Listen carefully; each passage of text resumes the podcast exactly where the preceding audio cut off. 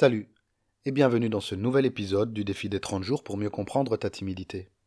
Je m'appelle Nabil Messaoudi, je suis coach en développement personnel, timidologue, je m'occupe des personnes timides à se libérer de cette timidité.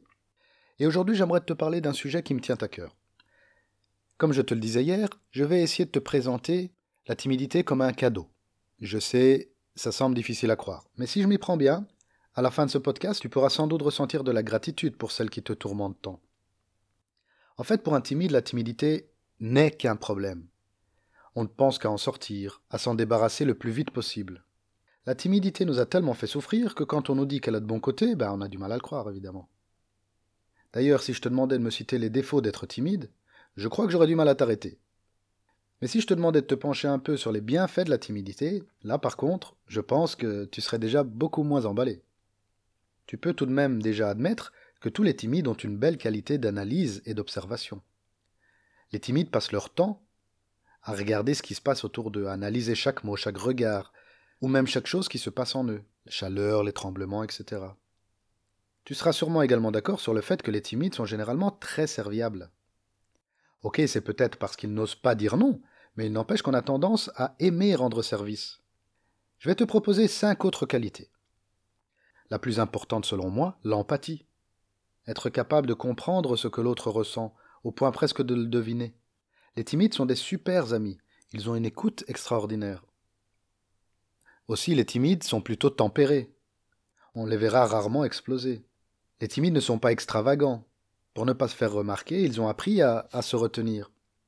Alors bien sûr, vu comme ça, tu pourrais me dire que c'est un défaut, mais je pense que ça peut être une qualité aussi dans certaines circonstances.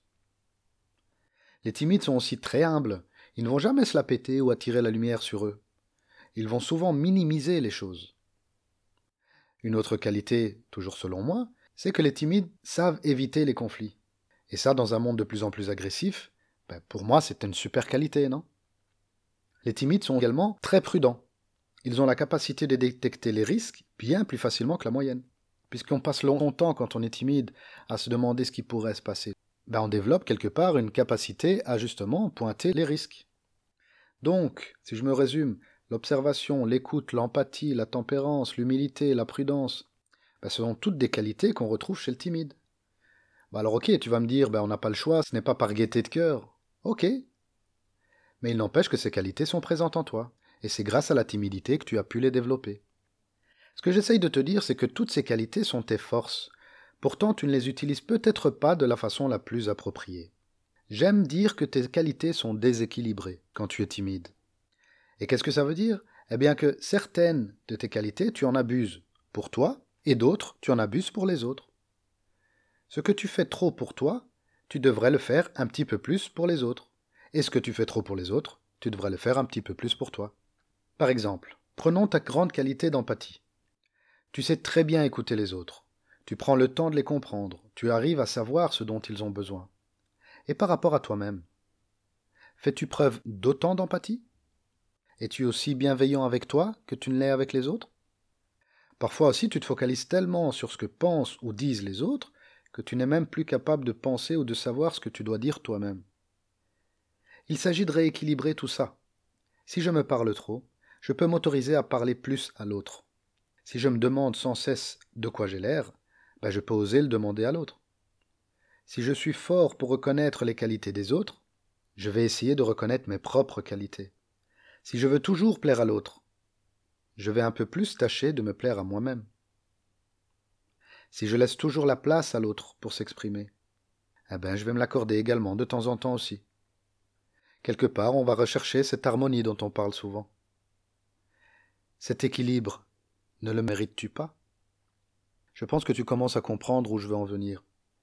Reconnaître ses qualités en tant que timide, nous l'avons vu que c'est très important pour regagner en confiance en soi et donc en estime de soi. Nier toutes les qualités qu'on peut avoir quand on est timide, c'est occulter une bonne partie intéressante qu'on a en nous. Et pour moi, je trouve qu'il est très important de prendre conscience de tout ce qu'on a déjà et de simplement rééquilibrer les choses. Ce que je fais trop pour l'autre, je vais le faire davantage pour moi.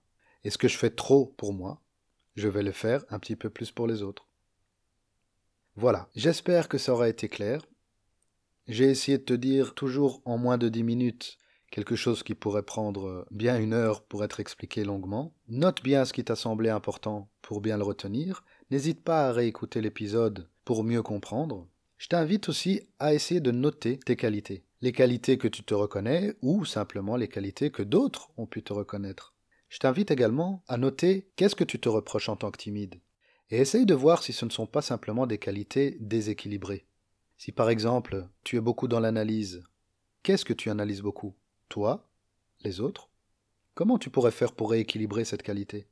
Si par exemple, tu es cet ami chez qui tout le monde vient parler, parce que justement tu as une bonne oreille et que tu sais conseiller, est-ce que tu l'es aussi pour toi? Nous avons déjà vu ce point-là dans l'amour de soi, encore un des piliers de l'estime de soi.